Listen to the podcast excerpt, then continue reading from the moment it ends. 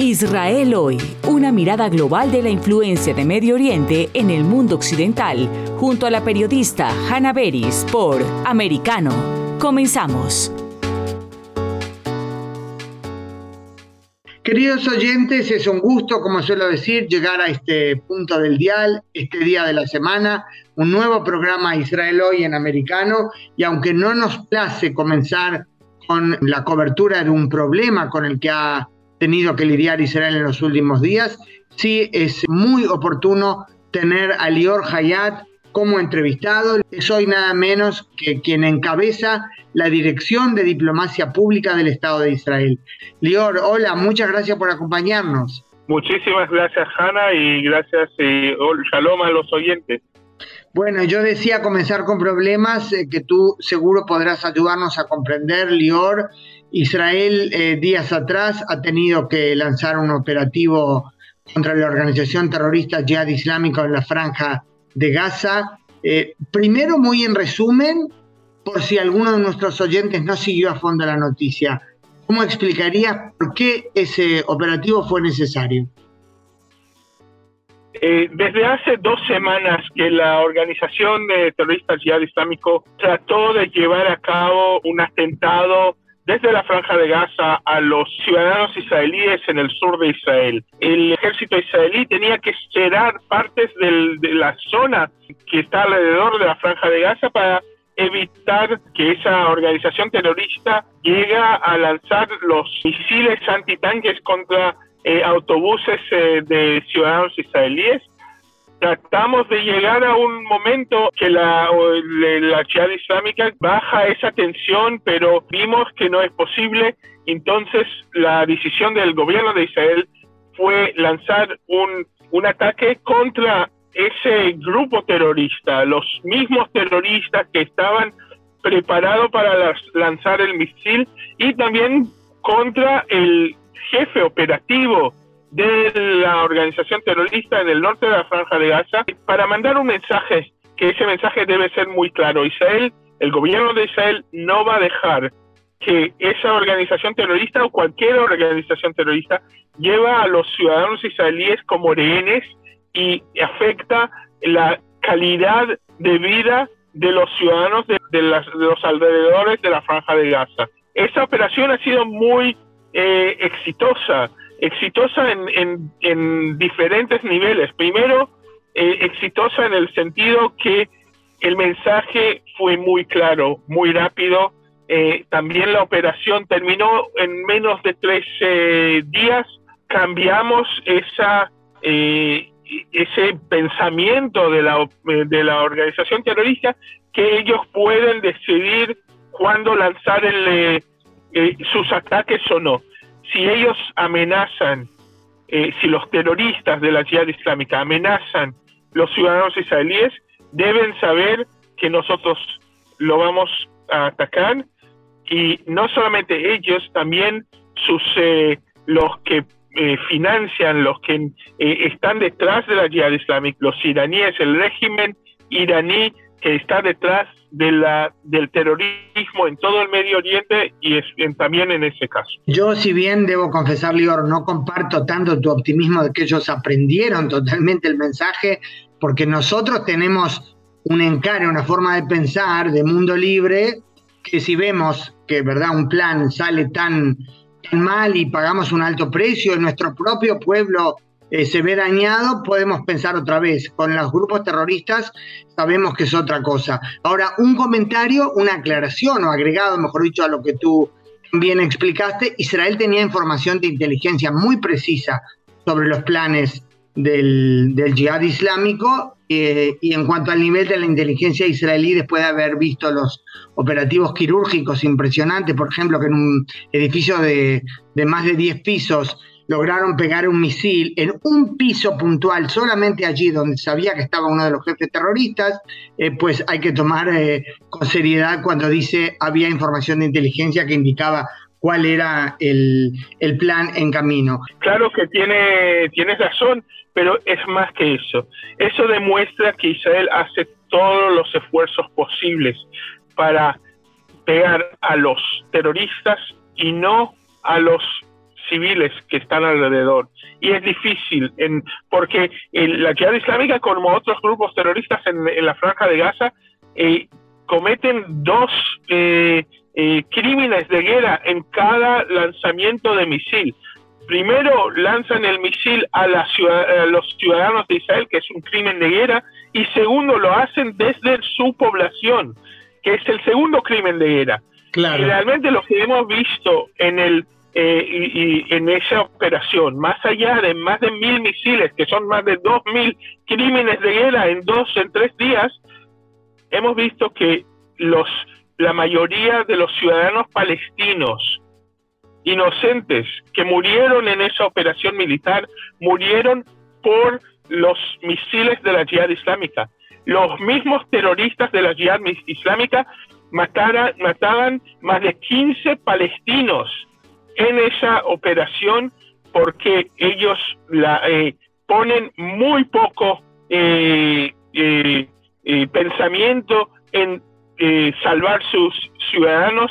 Lo que tratan de hacer es matar cuantos más, tanto en el lado israelí como en el lado palestino de la frontera. Y creo que es un mensaje muy claro para ver con quién, contra quién estamos luchando. No estamos luchando contra los ciudadanos de Gaza, estamos luchando contra los eh, eh, la organización terrorista y los primeros eh, víctimas de esa organización terrorista son los mismos palestinos de la franja de Gaza. Así es, eso es un punto muy importante que tú destacas. Los números lo dicen todos. Si bien si nos ponemos a comparar, o sea, también está el tema que si nos ponemos a comparar entre la cantidad de muertos en el conflicto israelo-palestino entre Israel y los grupos terroristas y guerras en otros lados. Aquí, contrariamente a la impresión que uno puede tener escuchando los noticieros o leyendo los diarios internacionales, aquí el número de muertos es mucho menor. Eh, si nos eh, limitamos a analizar lo que pasó en este conflicto, tú dices 15 eh, por lo menos, ¿verdad?, muertos por disparos fallidos de cohetes, inclusive con algunas filmaciones impresionantes, que se ve un cohete por alguna, un problema técnico dando vuelta hacia atrás, ¿verdad? Y cayendo sobre el campamento de refugiados Jebalia, desde donde lo, lo habían disparado. Aparte de eso, Israel tiene sí la integridad de reconocer cuando hubo civiles no involucrados eh, que murieron durante sus bombardeos, el ejército, la Fuerza de Defensa de Israel me pasaron a mí oficialmente el dato que siete civiles ellos confirman que fueron eh, víctimas durante el bombardeo por esas situaciones que se dan en toda guerra, pero al mismo tiempo hay un esfuerzo, no solo a nivel, digamos, no es una cuestión de pronunciamiento filosófico, hay videos que demuestran eh, que han sido cancelados a último momento operativos de valor estratégico porque se divisaron niños, ¿verdad? O sea, es un hecho. Por un lado, sí, a veces pasan esas tragedias, pero el esfuerzo israelí en ese sentido es, es muy claro. ¿Tú puedes dar algún ejemplo, Lior, de, de lo que pasó en este operativo? Sí, creo que eh, hay varios ejemplos. En, eh, en el segundo día de la operación, después que en el golpe inicial llegamos al no solamente a la, el grupo que estaba a punto de lanzar el misil, sino también el jefe de la organización terrorista, el jefe militar de la organización terrorista en el norte de la franja de Gaza. Eh, en el segundo día tuvimos eh, la información de la inteligencia exactamente donde está el jefe de la eh, de esa organización terrorista de la parte sur de la franja de Gaza. De quien se dice que era todavía más, violento y más peligroso, ¿verdad, Khaled Exactamente, y, realmente es el segundo en el, gemelo del, del, primero el que manda los, eh, los terroristas lanzar los ataques contra Israel. Eh, y teníamos exactamente el lugar el, eh, donde él está y podíamos lanzar los eh, cohetes o los misiles de los eh, para pegarlo y el piloto del avión a punto de lanzar los misiles dice no lo voy a lanzar. Estoy viendo que hay niños alrededor esperamos un poco más y esperaron unos, minutos más y estaban otros niños ahí. Y otros sabiendo que ese, ese jefe del, terrorista puede escapar, pero eh, el, la decisión es no lanzar cuando eh, pensamos que hay un peligro, que, o sabemos que hay un peligro, que, que civiles eh, van a estar, van a ser víctimas, van a ser víctimas de, ese, de esa operación. Después de 20 minutos o 25 minutos, la, el terreno ha sido libre, lanzaron el ataque, murió el jefe terrorista del sur de la franja de Gaza eh, y sin ningún víctima eh, que no es terrorista. Y eso es lo más importante. Hacemos un esfuerzo sabiendo que podemos perder ese, ese punto, ese, esa ventaja de la operación solamente para evitar eh, eh, víctimas civiles en la franja de Gaza. Es casi imposible hacerlo, no conozco ningún otro ejército que lo hace eh, y es un mensaje claro también para nosotros, es un mensaje moral. Israel lucha contra el terrorista que quieren matar cualquier israelí, cualquier civil israelí. eso es lo, único que están tratando de hacer en lanzar más de mil misiles en esa operación. Nosotros no vamos a jugar con esas reglas. Nosotros jugamos con las reglas de una eh, de un país democrático eh, occidental con valores morales del, eh, de los más altos del mundo y no luchamos contra los ciudadanos de la Franja de Gaza, luchamos contra los terroristas que están ahí. Muy importante destacarlo, Lior Hayat, yo te agradezco muchísimo, tú estás al frente de la dirección de diplomacia pública del Estado de Israel. Te deseo no tener nunca más que explicar operativos de este tipo, que haya solo buenas noticias, por ejemplo, quizás nuevos países que se sumen a los acuerdos de Abraham. Muchas gracias por acompañarnos y, siempre, Lior, por estar, eh, en fin, dispuesto a explicar cosas importantes aquí en Israel hoy en Americano. Muchas gracias. Muchísimas gracias y de nuevo shalom a todos los oyentes. En breve regresamos con más Israel hoy, junto a Hannah Beris por Americano. Acercándote a la verdad. Somos Americano. En Iberoamérica hoy, con Eugenio de Medina. Tenemos ahora a Hugo Guerra, ex eh, jefe de edición, director general del diario El Comercio, el más importante de Perú. Pero hay un mensaje claro que Castilla tiene que entender sí o sí. El país no lo va a soportar más.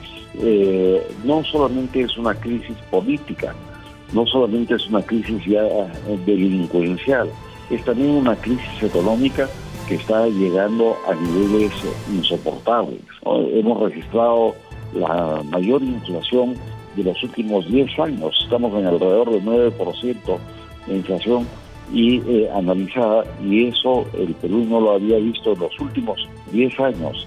Por americano, de lunes a viernes a las 12 este, 11 centro, 9 pacífico.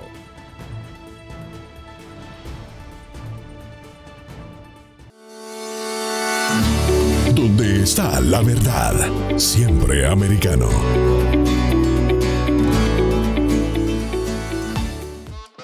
En Entre Nosotras con Yali Núñez y sus invitadas.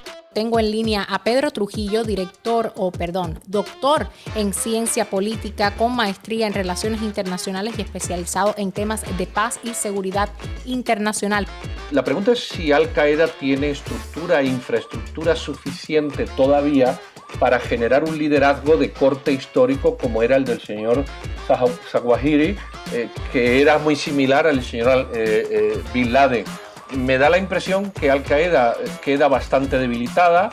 Estados Unidos muestra una capacidad realmente asombrosa, incluso con el arma que utiliza, y es un golpe realmente en, en el eje, en la médula, en el centro de atención y liderazgo de Al Qaeda por Americano, de lunes a viernes a las 6 p.m. Este, 5 Centro, 3 Pacífico. Donde están los hechos, somos americano. Estamos de vuelta con más Israel hoy, junto a Hanna Beris por Americano. Amigos oyentes, también en este segundo bloque vamos a hablar de la lucha contra el terrorismo, pero desde otro plano y desde otro lugar. Hemos abordado ya con la ayuda de Lior Hayat el tema del reciente operativo antiterrorista lanzado por Israel contra el yihad islámico y está claro que los desafíos se mantienen. Hay todavía luchas por librar de aquí en adelante, eso es indudable. Pero no podemos dejar de lado un operativo especial en el que hace muy poco tiempo Estados Unidos mató a Ayman al-Zawahiri, el jefe nada menos que de Al-Qaeda, quien durante años había sido el número dos de Osama Bin Laden. Pues lo haremos con la ayuda del doctor Eli Carmón, de los principales investigadores en el Instituto Internacional de Antiterrorismo en la Universidad Reichmann. Hola Eli, muchas gracias por acompañarnos. Eh, gracias, eh, Hanna, por eh, recibirme. Y no es la primera vez porque cuando se habla de analizar algo relacionado al terrorismo, el doctor Eli Carmón es una autoridad. Eli, yo me imagino cuando un experto como tú, dedicado a este tema desde hace tantos años, recibe la noticia de la eliminación nada menos que del jefe de Al-Qaeda, eso es un gran tema, ¿verdad? ¿Cómo, cómo reacciona un experto estudioso del tema a, un, a una noticia de este tipo? Es un tema importante tanto para las organizaciones terroristas, eh, prima, primo de todo, de todo eh, Al-Qaeda, eh, porque es el jefe de Al-Qaeda por los últimos 11 años, fue el vice de Osama Bin Laden por más de 15 años, entonces es muy importante su eliminación. Pero también es importante desde el punto de vista de los Estados Unidos, que dejaron a Afganistán hace un año de manera un poco dolorosa. Uh, y uh, fue criticado, el presidente Biden en la época fue muy criticado, pero él dijo, nosotros podemos actuar libremente en Afganistán contra nuestros enemigos, los terroristas, sin presencia local. Esto es realmente el hecho que prueba que los Estados Unidos pueden actuar en todo lugar en el mundo, incluso en un país muy difícil como el eh, Afganistán, el régimen de Talibán, eh, los eh, yihadistas, tribus yihadistas de Talibán. Y en realidad esto se conecta bastante con lo que dijo el presidente Biden hace pocas semanas durante su visita a Arabia Saudita, que no van a permitir ni que Rusia, ni China, ni Irán entren a un vacío porque Estados Unidos no se va a ningún lado. Tal vez incluso eh, el eh, hecho que se dice el día o un día antes que la jefe de los demócratas en el Congreso, eh, Pelosi, la señora Pelosi, debe visitar Taiwán. Tal vez también es un señal a la China, nosotros estamos prontos a tomar riesgos. Eso es muy interesante, la combinación de las diferentes esferas y está claro que China es lo que más preocupa ahora a Estados Unidos, China, Rusia, ¿verdad? Menos Oriente Medio, pero evidentemente se sigue actuando también, bueno, acá Afganistán, digamos, la versión amplia de que a dónde llega Oriente Medio. Ahora, Eli, eh, doctor eh, Eli Carmón, ¿qué importancia tenía, más allá de su cargo como jefe de Al Qaeda, después de haber sido, como bien dijiste, el, el número dos de Osama Bin Laden, ¿Qué importancia tiene que se en una operación, en un eh, tratándose de una organización como Al Qaeda, que se mate a su jefe? ¿Eso desbarata toda la actividad de la organización?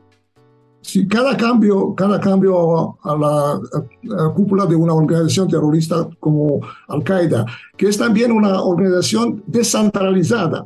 Eh, el, Zawahiri era más que un comandante operativo, era un ideólogo, un estratega. Entonces, él eh, influía a través de sus eh, eh, audios, vídeos y speeches los grupos que eran muy lejos de Al-Qaeda central en Arabia, la península arábica, en Somalia, en África, en Europa. Eh, incluso él formó un nuevo grupo que se llama Aquis Al-Qaeda en el subcontinente indiano, que últimamente está tratando de atacar eh, India eh, y principalmente tener en cuenta el problema del Kashmir. Entonces, su disparición también puede provocar tal vez una lucha por el poder. ¿Quién será la persona que será considerado como el jefe o emir del Al-Qaeda? Es interesante remarcar que un año y medio atrás hubo la operación que mató al segundo miembro del jefe del Al-Qaeda, que se llamaba Abu Muhammad al-Masri, que era en Irán y fue matado en Teherán, en la capital iraní, eh, según el New York Times, eh, por un eh, comando israelí que hizo esta misión por el cuento de los Estados Unidos. entonces, el Masri no puede ser el segundo o el nuevo jefe. Hay un otro personaje que también vivió algunos años en Irán, que se llama Saif el-Adel, y Saif el-Adel probablemente dejó Irán eh, algunos meses atrás y tal vez ah, también él se encuentra en Afganistán. Ahora, tú mencionas a Irán y yo pienso que cuando se trata de la pugna interna en el mundo del Islam radical, está, ¿verdad?, la guerra entre los sunitas y los chiitas, pero hay también instancias, momentos de cooperación. ¿Cómo eh, hay que analizar la línea de Al-Qaeda y en realidad también por otro lado de Daesh, ISIS, el Estado Islámico, en cuanto a la posibilidad de cooperar con chiitas, sus grandes enemigos, si consideran que hay un, una meta superior por la cual vale la pena hacer. Es una cooperación pragmática, eh, no ideológica. Y empezó ya eh, durante la estancia, eh, estancia de Bin Laden en Sudán en los principios de los años 90. Eh, eh, después de la victoria americana en Afganistán en 2001-2002, 200 miembros importantes de Al-Qaeda, incluso parte de la familia de Osama Bin Laden, se trasladó a Irán para recibir protección. por muchos años hubo bajos y altos en las relaciones entre eh, el régimen de Teherán y eh, los líderes de eh, Al-Qaeda. Entonces, como hemos visto, el, el Masri, que era un, jefe importante de Al-Qaeda, fue arrestado, después liberado, después hubo más libertad de acción y en, su, en su máquina en su eh, coche cuando fue matado eh, había su hija que era eh, casada con el hijo de Osama Bin Laden, Hamza Bin Laden, que era considerado el verdadero heredero de Bin Laden, pero él también desapareció, entonces veremos quién será el próximo líder, tal vez Saif el-Adel. Qué interesante, que, mezcla de nombres y divisiones que puede confundir. Hay una línea, diría desde el punto de vista ideológico, que em, en la práctica, e, en la implementación de esa ideología, en realidad ha ido cambiando. El hecho que no oímos mucho de Al-Qaeda, hasta ahora este operativo en el que fue eliminado Ayman al-Zawahiri, tampoco mucho de ISIS, de Daesh, salvo en la zona de, Lejano Oriente y en África, significa que han cambiado algo en la forma de actuar o que han tenido menos posibilidad de atacar en lugares en los que Occidente tiene los ojos más puestos y que resaltaría más si allí fueran los nuevos atentados. La destrucción territorial del Estado Islámico, de ISIS o de Daesh, es muy importante porque provocó un cambio operativo. No hay muchos eh, eh, terroristas que volvieron a sus eh, países originales. Por ejemplo, casi no hay terroristas de Al-Qaeda o de ISIS que volvieron a Europa, Europa de oeste, occidental. entonces, la mayoría de las actividades de estos grupos, tanto Daesh como Al-Qaeda, hoy día es en África, África del Norte, el Sahel, donde eh, Al-Qaeda es más fuerte. En el centro de África, como el eh, Congo, eh, Mozambique, Burkina Faso, ISIS y Daesh es más, más fuerte. Vemos que en Afganistán mismo hay un grupo de ISIS que se llama ISIS o Estado Islámico Khorasan, que lucha contra el, talibán y que se eh, con la disparición de, o con la muerte de uh, Zawahiri, fueron muy, muy, felices y presentan justamente a Talibán como colaboradores del imperialismo americano. entonces hay una lucha para las mentes y los cueros, los, los cuores de los militantes que pasan a veces de una organización a otra. Qué increíble, sí, las pujas internas por ver quién es más radical, ¿verdad? Creo que a nuestros ojos en Occidente son todos sumamente extremistas y entre ellos ven diferentes matices. Eli, em, muy en resumen, si puedes, porque nos queda muy poco tiempo, ¿dónde está Israel en el mapa de las amenazas de Al-Qaeda y de ISIS? Eh, no aparecieron nunca, salvo algún comunicado rimbombante, no aparecieron nunca, eh, en realidad, poner énfasis en el Estado de Israel. Sí. Uh, Osama Bin Laden, a su época, fue criticado por no uh, tomar en cuenta mucho la cuestión palestina.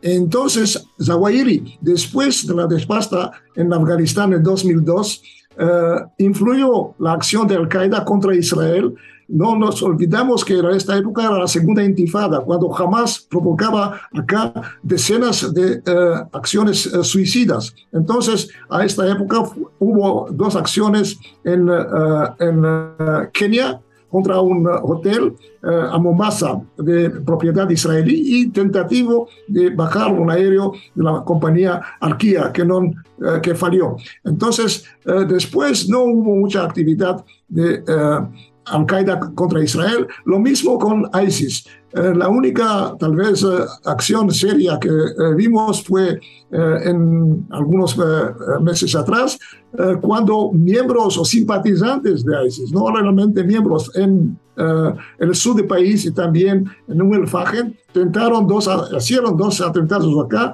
pero no era una acción de ISIS, era una acción de solidaridad con la cúpula de, de uh, ISIS en uh, Siria, que fue uh, neutralizada o matada también por los americanos.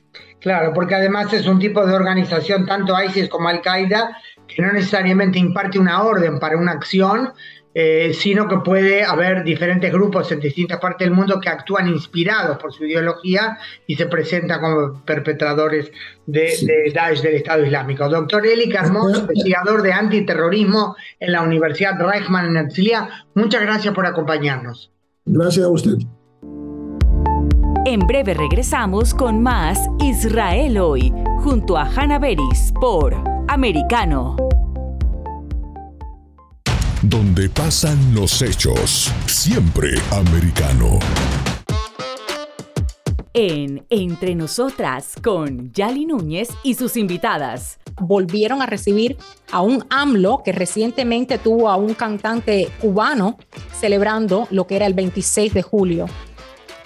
Increíble, eh, lo digo y no, lo, no, le puedo, no me lo puedo imaginar, pero así fue, así fue. Y este señor vino a la Casa Blanca recientemente y se sentó con el presidente de los Estados Unidos a hacer negociaciones. Después, después de que le hizo un boicot absoluto a la cumbre de las Américas. Es una situación vergonzosa en cuanto a política exterior lo que está sucediendo en los Estados Unidos. Por Americano, de lunes a viernes, a las 6 p.m. Este, 5 Centro, 3 Pacífico.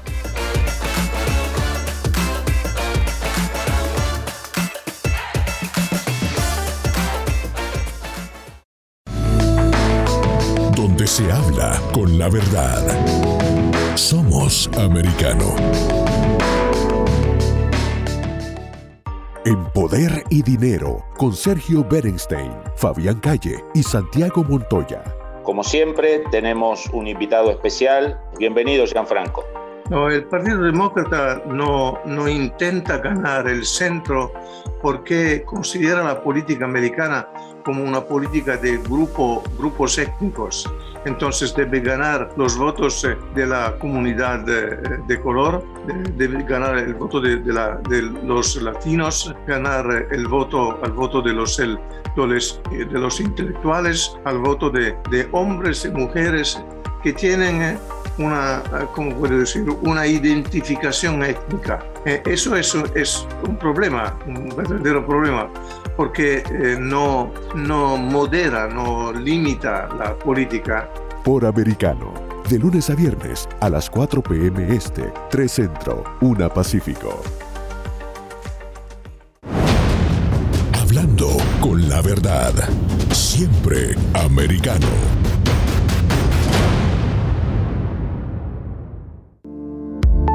Estamos de vuelta con más Israel hoy, junto a Hanna Beris por Americano.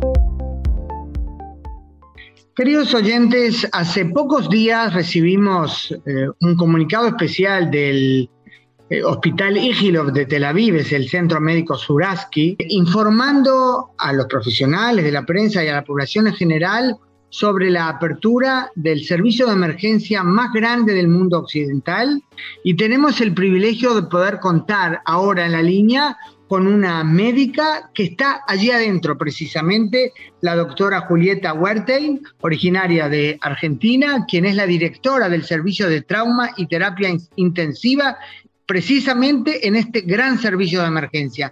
Doctora Huertein, Julieta, muchas gracias por acompañarnos. Hola, ¿cómo te va?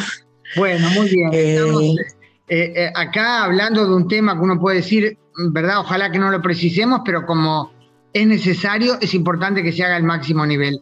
¿Qué significa, Julieta, ser directora del servicio de trauma y terapia intensiva de la emergencia en un hospital así, en el centro de Tel Aviv?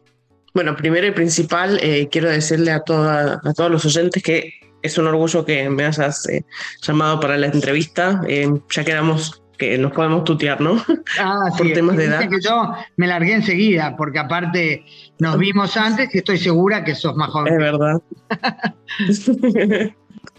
Eh, es, es, un orgullo pertenecer a este proyecto. Es un proyecto que, mm, que empezó ya hace cinco años eh, a idearse y, bueno, es, tal cual como dijiste, es, la sala de emergencia, el hospital de emergentología más grande del mundo occidental.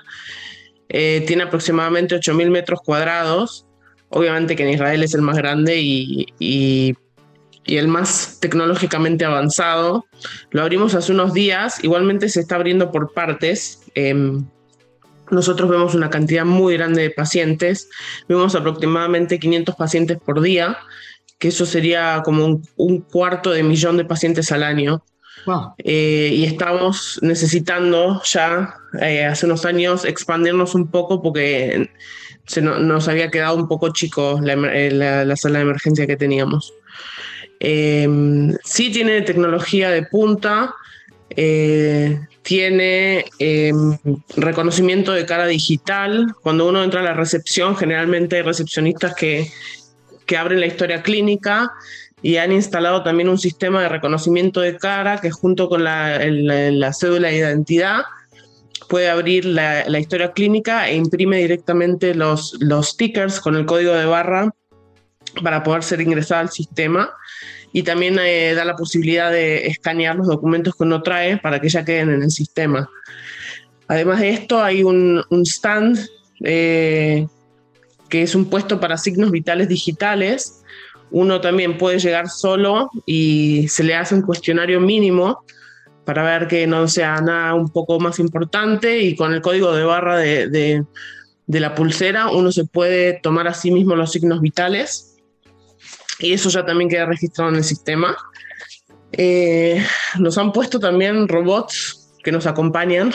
Ah, sí, he visto los robots estos. Sí, ¿qué significa eso? ¿Para qué? Son robots de acompañamiento, básicamente saludan a los pacientes y si necesitan llegar de un lado al otro, por ser tan grande eh, el hospital de emergencia nuevo, eh, lo, asisten y acompañan al, paciente hasta donde tenga que llegar. O sea, le hablas a básicamente le hablas al robot que con inteligencia artificial entiende el, lugar al que tienes que llegar y te acompaña. Exacto. Así es. Bueno, el hospital, no sé si lo mencionamos, pero tiene tres pisos. Em, el piso de la entrada es lo que estuve mencionando hasta ahora, que es la recepción y el triage. Para los que no saben, el triage es, un, es como si fuese un, em, una selección que se hace, se le pone al paciente un número del 1 al 5 de acuerdo con la gravedad Em, y a partir de eso, el paciente entra ya eh, para las diferentes partes de la emergencia. Está la emergencia no ambulatoria, que es donde generalmente los pacientes se acuestan. Está la emergencia ambulatoria, que uno va caminando, es como un walking clinic. Mm. Y está el, la internación de corta estadía. Eh, Ah, también hay una aplicación especial para los pacientes que cuando uno abre la historia clínica eh, lo va uno actualizando en tiempo real en qué estado está, si el médico lo llama, si ya están los resultados de los laboratorios, si la interconsulta ya llegó, si ya está el resultado de la tomografía. Eh, y bueno, el primer piso es el ambulatorio que se puede entrar directamente desde la calle o desde el menos uno. Y en el piso de arriba es donde está la internación de, corto plazo, que es generalmente para los pacientes que, que vienen a hacerse un, algún tipo de estudio que necesita observación o algunas horas en la emergencia. Hay muchas veces que los pacientes quedan en la emergencia hasta que suben a internación y, bueno, en el futuro eh, todavía no está abierto el, el, segundo piso, así que en el futuro vamos a poner a los pacientes ahí hasta que tengan que subir a las internaciones. Ahora, Julieta, algunas preguntas muy, puntuales. Eh, físicamente, porque tú hablas no del servicio de emergencia, sino del hospital de emergentología, ¿cómo le llamaste? Perdón, estoy diciendo mal. Sí, sí, eh, es hospital de emergentología. Sí, ahí está. Ahora, o sea, está pegado al Ígilo, al edificio central que, conozco también sí, sí. en Tel Aviv, ¿verdad? O sea, es un edificio aparte. Así es. Ah, es un edificio que tiene em, por ejemplo, la parte de pacientes no ambulatorios tiene 100 camas, ¿ok? Que como ustedes saben, nosotros vivimos en, Tel Aviv, en Israel, y eh, Israel es un país que de vez en cuando hay conflictos bélicos o hay atentados, entonces siempre tenemos que estar preparados para estas situaciones. Así que aunque entran 100 camas solamente en la parte no ambulatoria, al haberlo hecho tan amplio se puede multiplicar ¿ok? Mm, Entonces, si llega a haber una emergencia, podemos multiplicar la cantidad de pacientes. Ahora, con Esto la, también es, que, y todo lo que estás describiendo, Julieta, te aclaraste, ¿verdad? Que empezó a concebirse esto porque estaba quedando chico para el cuarto millón de, personas que pasaban cada año. Me imagino que las dimensiones que esto tiene no es para que esté completo en los días de rutina, sino para la eventualidad de alguna situación especialmente dramática, ¿verdad? No, sí es para que esté completo los días de rutina. Se hicieron, eh, se hicieron espaciosos. O sea, igualmente cuando nosotros, por ejemplo, tratamos a alguien en la sala de trauma o en la sala de shock, eh, necesitamos lugar porque tenemos el sistema de radiografía ahí adentro y tenemos hay como a veces llegamos a ser 10 personas tratando a un solo paciente, o sea, el lugar físico se necesita. En caso de que hubiese una emergencia, se puede multiplicar la cantidad de camas y ahí sí estaría full top top. Eh, no es como tratar 10 personas alrededor del paciente, pero sí pueden estar todos internados ahí, todos recibir su tratamiento. Ahora, tú mencionás 10 personas puede haber atendido a un paciente, ¿verdad? Diferentes disciplinas según la necesidad. Y esto me lleva a preguntarte en qué medida este gran hospital de emergentología em, lidia con uno de los problemas fundamentales de la medicina actualmente en Israel, que es de muy alto nivel, pero le falta personal. Se sabe que en Israel faltan médicos y enfermeras, enfermeros. Eh, aquí hay algo especial que soluciona ese problema, porque esto evidentemente es un proceso, lo de tener más personal, que lleva años. Es así como, como vos mencionás. Sí se han agregado puestos de trabajo, se está formando a la gente y no es un problema en Israel, es un problema mundial. Hay escasez de médicos, especialmente después de la pandemia. Hay mucha gente que decidió también dejar la profesión, em, sumado a la escasez de médicos que ya había desde el pasado. Así que es, a nivel mundial ese problema. Bueno, eh, en el tema de Israel sí se ha abierto eh, abierto muchos puestos de trabajo para médicos emergentólogos, que en este país es una especialidad que tendrá unos 7, 8 años como especialidad primaria, como subespecialidad lleva unos cuantos años más, pero se están formando cada vez más y más residentes porque la realidad es que las personas que tienen que dirigir los centros de emergentología o este hospital de emergentología son médicos emergentólogos que están, em, están educados para cubrir todos estos faltantes. Eh, sí, va a llevar tiempo, nosotros lo sabemos, somos conscientes de eso, estamos formando profesionales también en nuestro sistema y se han agregado puestos de trabajo, como dijo el profesor Gamso, que es el director del hospital. esperemos que podamos cumplir con, todos los estándares, no solo de, calidad, sino también de tiempo, como, como tenemos planeado hacer. Claro, que para la emergencia es un elemento clave, evidentemente, poder atender con rapidez, diagnosticar rápidamente y decidir qué tratamiento el paciente eh, permite. Ahora, em, Julieta, eh, faltan solo dos minutos para terminar este bloque, podemos seguir en el próximo, pero antes de terminar este bloque te preguntaría eh, con qué desafíos especiales se lidia cuando se atiende a personas que vienen directo al servicio de emergencia. O sea, no todo es de un accidente de tráfico, en lo cual lo dramático es evidente de inmediato. Eh, ¿Cuál es el desafío especial como médica especializada, perdón la redundancia en esto? Em, el desafío yo creo que primero y principal, no sé si tampoco la población mundial eh, no está bien educada para entender lo que es una, una sala de emergencia, porque la gente que llega a la emergencia tiene que entender que nosotros no solo atendemos por tiempo, sino también atendemos por cuestión de urgencia. Y que si llega una persona, por ejemplo, que se está infartando o con dolor en el pecho o con un accidente automovilístico, nosotros tenemos la responsabilidad de atender primero a esa persona que a una persona que llega con dolor de garganta o porque se fracturó la muñeca de la mano. Claro. Entonces muchas veces las personas se enojan y con razón porque tienen que esperar un poco, pero es importante entender que cuando se habla de emergencias y urgencias se atiende por orden de prioridad del el paciente que llega. Eso por un lado. Por el otro lado, eh, nosotros trabajamos mucho en equipo, eh, equipo multidisciplinario con muchas especialidades. Eh, a esto también me refiero obviamente con enfermería, que están reentrenados y nos conocemos.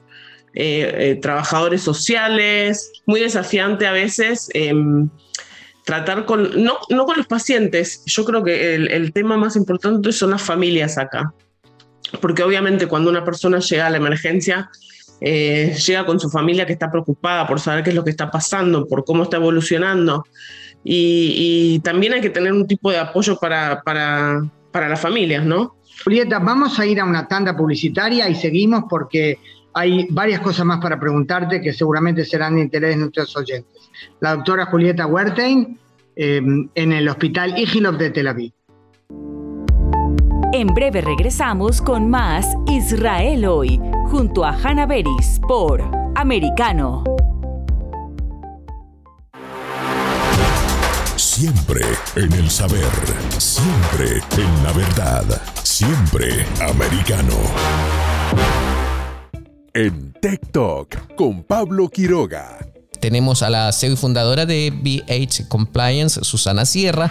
Hay una crisis de confianza no solo frente a las empresas, sino que hay una crisis de confianza mundial. Si es que uno revisa la confianza en los gobiernos, ha ido mm. disminuyendo últimamente. La, verdad es que la confianza en las empresas todavía se mantiene, o sea, es como la más positiva dentro de todos los tipos de confianza en las instituciones, pero a nivel eh, mundial estamos viviendo una crisis grave de confianza y eso qué es lo que implica cuando las personas no confían y sobre todo los países dejan de confiar en sus instituciones es muy grave porque a la larga te termina llevando a más corrupción. Para ponerlo en un ejemplo muy sencillo, eh, si la gente no confía en la policía de su país, si no confía en la justicia de su país, empiezan a tomar los temas por su propia cuenta. Por americano.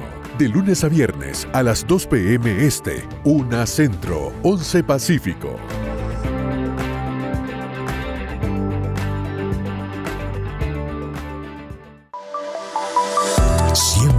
En el saber. Vive en la verdad. Somos americano. En Actualidad Noticiosa, con Lucía Navarro. Vamos a recibir a nuestro invitado de esta noche, Víctor Ávila. ¿Cómo está, Víctor? Buenas noches, bienvenido. En mi carrera como ex agente de, de ICE, eh, lo, he visto, lo he visto casi todo en la frontera, excepto lo que está sucediendo hoy en día en la frontera. El secretario Mallorca está mintiendo, es lo que está haciendo. Es, eh, es casi, es una vergüenza que él pueda decir eso ah, en público cuando bien saben, la cosa aquí es que bien saben lo que está sucediendo en la frontera, porque a veces hasta lo ha dicho en privado. Una vez un micrófono lo, lo, lo, grabó ahí diciendo que entienden lo que está sucediendo. Esto es lo que está pasando en la frontera, es a propósito por esta administración de Biden y de Mallorca. De lunes a viernes a las 10 pm este, 9 Centro, 7 Pacífico. Siempre en la verdad. Somos americano. Estamos de vuelta con más Israel hoy, junto a Hannah Beris por Americano. Amigos oyentes, retomamos la entrevista con la doctora Julieta Bertein, directora de Servicios de Trauma y Terapia Intensiva de la Emergencia en el Centro Médico Suraz, que es el Hospital Igilov de Tel Aviv. Tú estás a cargo de desastres y catástrofes en el hospital en el que trabajas. ¿Qué quiere decir? Porque conocemos, quien conoce la dinámica de Israel, ¿verdad? sabe que cada tanto tiene que lidiar con situaciones bélicas, como tú bien dijiste, hay atentados, hay ataques eh, a Israel, situaciones de emergencia, aunque también puede pasar en cualquier lugar del mundo, ¿verdad? Un accidente natural, un desmoronamiento de un edificio, en fin, mil cosas que puede pasar en cualquier parte del mundo. ¿Qué significa tener a tu cargo desastres y catástrofes en el hospital? Un cargo por el cual entiendo que hay que estar en vínculo constante con la Fuerza de Defensa de Israel. Estamos en, en constante contacto con, con, las Fuerzas Armadas porque todos los ejercicios que hacemos los hacemos en conjunto. Hemos tenido lamentablemente situaciones eh, de las cuales aprendimos. Eh, no muy recientemente, eh, eh, el año pasado hubo, hubo un desastre en, en Em, que se cayeron unas gradas y aplastamiento de personas. Eh, así que también de ahí lamentablemente aprendimos, pero básicamente eh, significa em, estar preparados para situaciones extremas. No sé si la, audiencia sabe, pero eh, en Israel, por ley, la, emergentología, la neonatología y las terapias intensivas tendrían que estar blindadas contra bombas y misiles y y cosas químicas. Eh, además de esto, no sé si sabrán, pero también tenemos un, hospital subterráneo nosotros en el Igilov, en el Sorovsky Medical Center. Así que cuando hay situaciones extremas, eh, la terapia, neonatología y emergentología quedan como están y atienden pero todas las internaciones de los pacientes que se pueden mover se tratan de mover al, estacionamiento que también está preparado para hacer un hospital si llega a haber una guerra, por ejemplo. Em, está preparado con todas las salidas de oxígeno y están divididos por camas, está todo muy, muy organizado. Eh, está preparado. De, de estar prontos, ¿verdad? Para cualquier situación dramática. Eh, eh, hay otros hospitales de Israel también que han, que han desplegado esas capacidades especiales, preparándose con, em, por ejemplo, el Centro Médico Shiva Tel Shomer, el Rambam, eh, el Hospital de María, sí, ¿verdad? Con instalaciones bajo tierra que convierten rápidamente en un hospital en funcionamiento. Yo me acuerdo hace años, Julieta, visité durante la guerra en Líbano, en el 2006, el hospital de Naharía, un oftalmólogo, me acuerdo, argentino de origen, el doctor Ricardo Shajar, desde ese entonces no lo vi, había impactado un misil disparado por Hezbollah desde el Líbano en el piso 4 del hospital y había destruido el departamento, gran parte del departamento de oftalmología. Vi las habitaciones destruidas, justo en esas habitaciones afortunadamente no había pacientes en ese momento. Pero o sea, no se trata de películas de ciencia ficción, son situaciones con las que se ha tenido que lidiar. Exacto. Y justamente para eso, para, para poder proteger a la población y a los pacientes y a, los trabajadores de la salud, em, se pensó en esto. Es un hospital que puede tener más o menos 500 camas. Eh, y también todo el centro de comando e información pasa a subsuelos, también está todo preparado para, para comunicación, eh, salidas de internet, eh, cámaras, todo, para que también queden bajo tierra hacemos constantemente ejercicios multidisciplinarios con, el ejército, eh, con médicos, emergentólogos, médicos de trauma y toxicología, porque lamentablemente eh, muchas veces eh, la gente que piensa los atentados lo hace con, con, químicos o con materiales biológicos o afilos radioactivos, o hay que pensar en todo, digamos. Y bueno, trabajamos con enfermeros, con el servicio de radiología. por ejemplo, los del servicio de radiología tienen el, el contador Geiger que salen cuando hay algún atentado o, algo, que se le asemeje, salen con el Geiger para ver que no haya también eh, radioactividad, porque nos tenemos que, que, vestir de forma diferente si llegan pacientes con, con radioactividad positiva, digamos.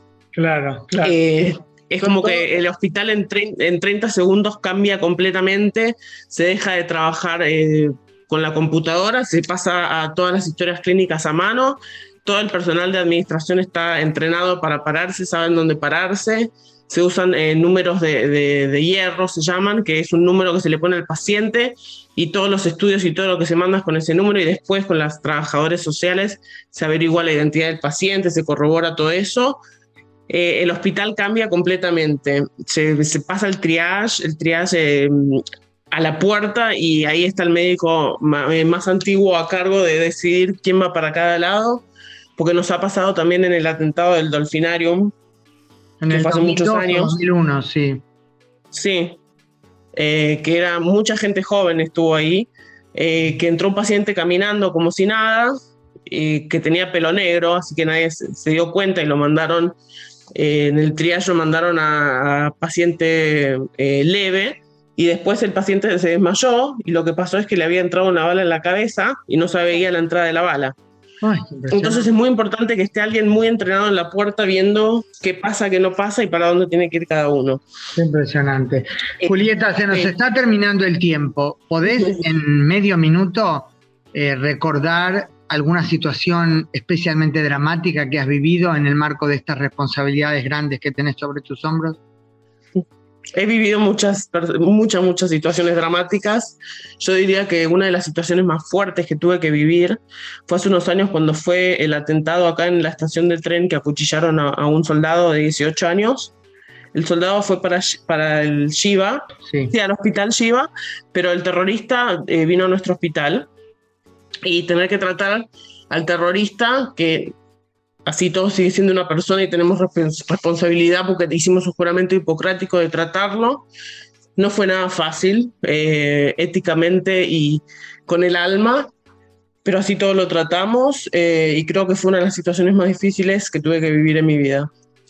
Muy fuerte, un ejemplo muy, muy fuerte. Doctora Julieta Huertein, del Hospital Igilov de Tel Aviv, directora de Servicio de Trauma y Terapia Intensiva de la Emergencia. Te agradezco muchísimo por habernos acompañado y por haber compartido todo esto con nosotros en el programa Israel Hoy en Americano. Muchas gracias, Hanna. Un saludo. En breve regresamos con más Israel Hoy, junto a Hanna Beris por Americano.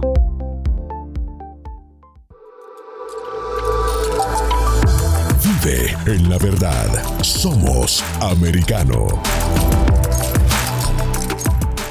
En Battleground Americano, con Jesús Márquez. Vamos a la línea telefónica porque ya tenemos con nosotros a nuestro amigo eh, Genaro Pedro Arias, que es ex presidente de la Asamblea Nacional Republicana por el estado de Virginia y también es un analista político. Pero cuéntanos, estamos hablando en este momento, eh, Genaro, acerca de las propuestas que tiene Biden eh, sobre el cambio climático.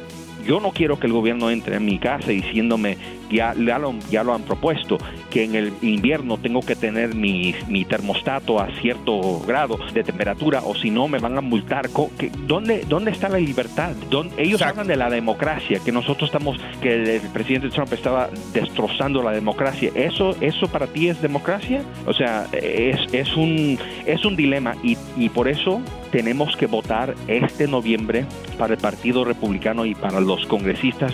De lunes a viernes, 5 pm este, 4 centro, 2 pacífico. Vive en la verdad. Somos americano. En perspectiva, USA, con Dani Alexandrino. Al viejito se le chispoteó decir que tenía cáncer ¿O será que está tan mal de la cabeza que está buscando la forma de atraer y apelar al sentimiento humano? Porque usted sabe, por aquello de que los demócratas les encanta manipular a los sentimientos. Pues señores, yo dije, es una de las dos cosas. O tiene cáncer y se le dijeron que no podía decir nada y el viejito se le chispoteó o sencillamente está tan malito de la cabeza que en su intento de apelar al sentimiento de los que, de los, que lo están escuchando, decidió hacerse pasar por un enfermo de cáncer. Por Americano, de lunes a viernes a las 8 pm este, 7 Centro, 5 Pacífico. Siempre en la verdad, somos americano. Estamos de vuelta con más Israel hoy, junto a Hannah Beris por Americano. Amigos oyentes, es un gusto tener en este último bloque una entrevista con quien tiene un trabajo muy singular, el doctor Daniel Varga, arqueólogo desde hace 27 años en Israel. Daniel, muchas gracias por acompañarnos. El gusto es mío, gracias a ti, Hanna. Eh, yo pienso en qué significa ser arqueólogo aquí y se me ocurre que puede ser algo parecido a lo que un niño siente cuando entra a un enorme supermercado repleto de juguetes, ¿verdad? Sí, la, analogía es, cierta. Para mí viene a ser la realización de un sueño. Cada excavación, cada investigación, una nueva aventura. ¿Sabés de antemano con qué te vas a encontrar? Porque uno conoce la historia, ¿verdad? De los textos de diferentes fuentes y más o menos puede estimar o también hay sorpresas? Siempre hay una noción de lo que va a haber porque antes se hacen pruebas, este, distintos tipos de pruebas, de sondeos, pero nunca se sabe exactamente. Por lo general sí hay sorpresa y solo durante y al final de la excavación no, no puede saber exactamente lo, lo que estaba excavando y a qué se va a dedicar en la investigación posteriormente. ¿sí? A menudo grandes hallazgos se hacen cuando, por ejemplo, hay que desarrollar una infraestructura civil grande en las ciudades, ampliar una ciudad, construir un nuevo barrio. Las excavaciones que se llaman de salvación, ¿verdad? O de salvataje, previas a, ese, esa construcción, hay que hacer para cerciorarse que no se arruinen tesoros arqueológicos realmente se encuentran grandes cosas. La gran mayoría de las excavaciones son excavaciones de salvataje, o sea, siempre cuando, cuando se va a construir algo, antes de la construcción se hacen sondeos y si se encuentran antigüedades, eh, por lo general se excavan. La mayor parte de, de las veces después de la excavación se permite construir, pero a veces se encuentran eh, vestigios de antigüedades de importancia, importancia cultural, de patrimonio, las cuales se eh, preservan después, ¿sí? Entonces se hacen eh, cambios en los planes de la construcción para que dichas, dichas antigüedades no sean destruidas. Sabemos que hay quienes tratan de falsificar, distorsionar la historia y alegan que el pueblo judío es extraño en la tierra del Estado de Israel. ¿Qué pruebas arqueológicas hay sobre la presencia hebrea, digamos, porque en la antigüedad eh, no siempre se usó el término judío, ¿verdad? Sobre el pueblo, la presencia del pueblo hebreo en este lugar. Muchísimas veces eh, hemos excavado y, encontrado eh, antigüedades que relacionan al, pueblo de Israel a, la tierra, a esta tierra. Por ejemplo, una excavación en las afueras de Beersheba, ¿sí? un lugar donde se va a construir un barrio nuevo. Encontramos un sitio datado de finales del periodo del Segundo Templo, ¿sí? el primero y principio del segundo siglo de Cristo, donde encontramos un pequeño pueblo con eh, cerámicas y otros eh, utensilios de, piedra, por ejemplo, que son típicas de eh, población judía. Encontramos lámparas ¿sí? de aceite hechas de cerámica con dibujos o talladas menorot, los candelabros, típicos judíos. Sí, candelabros, claro. Eh, o sea, eh, vestigios y, pruebas de eh, la presencia judía en, distintas partes del territorio de Israel durante los últimos tres milenios salen muy, muy a menudo. Daniel Varga, doctor Daniel Varga, arqueólogo, muchas gracias. El gusto es mío, gracias a ti y gracias a todos los oyentes por acompañarnos en este nuevo programa Israel Hoy en Americano. Será hasta la próxima semana.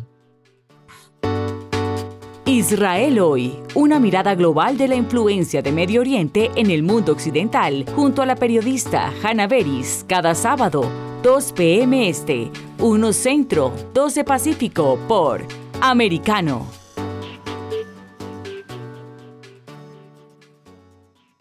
Israel Hoy está disponible para ti cuando quieras. Accede a toda nuestra programación a través de nuestra aplicación móvil americano. Descárgala desde Apple Store o Google Play y mantente informado con nosotros. Acercándote a la verdad. Somos americano.